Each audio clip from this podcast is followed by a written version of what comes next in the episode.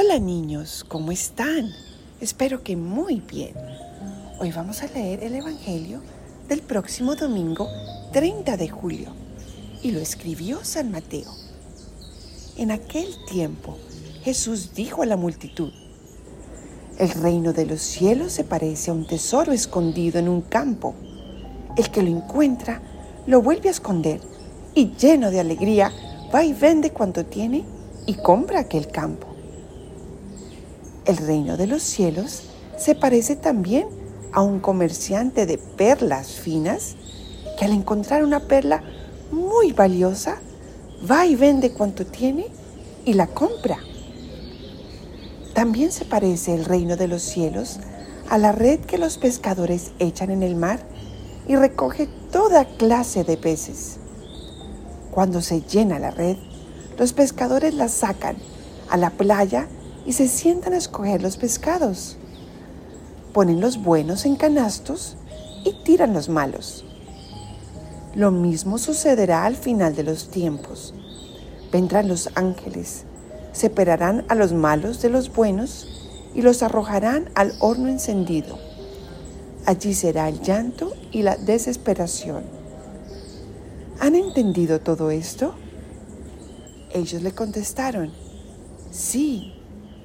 Entonces él les dijo, por eso, todo escriba instruido en las cosas del reino de los cielos es semejante al padre de familia que va sacando de, su tesoro cosas nuevas y cosas antiguas.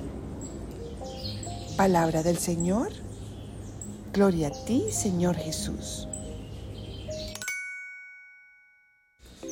Ven Espíritu Santo e ilumínanos para poder entender lo que nos quieres enseñar con este Evangelio. Imagínense niños que estuvieran caminando por un gran camino y al final vieran algo brillante, corrieran hacia ese lugar y vieran que es un gran tesoro, súper valioso. O imagínense que estuvieran caminando por la playa y vieran algo brillar en el suelo y se dieran cuenta que es una perla inmensa y hermosa. Qué alegría, qué emoción, ¿verdad? Bueno, Jesús nos está enseñando que Él es el gran tesoro, es la gran perla es lo más valioso que podemos tener en toda nuestra vida.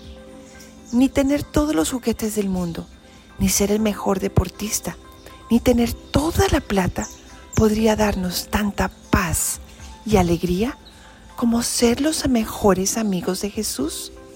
¿Y saben una cosa? Jesús también sabe lo que nuestro corazón desea. Él sabe que queremos tener jugueticos o queremos también tener amigos o ser buenos en nuestro colegio o en el deporte. Y Él, cuando le dedicamos tiempo y nos volvemos sus mejores amigos, también nos da todas esas cosas que nuestro corazón desea.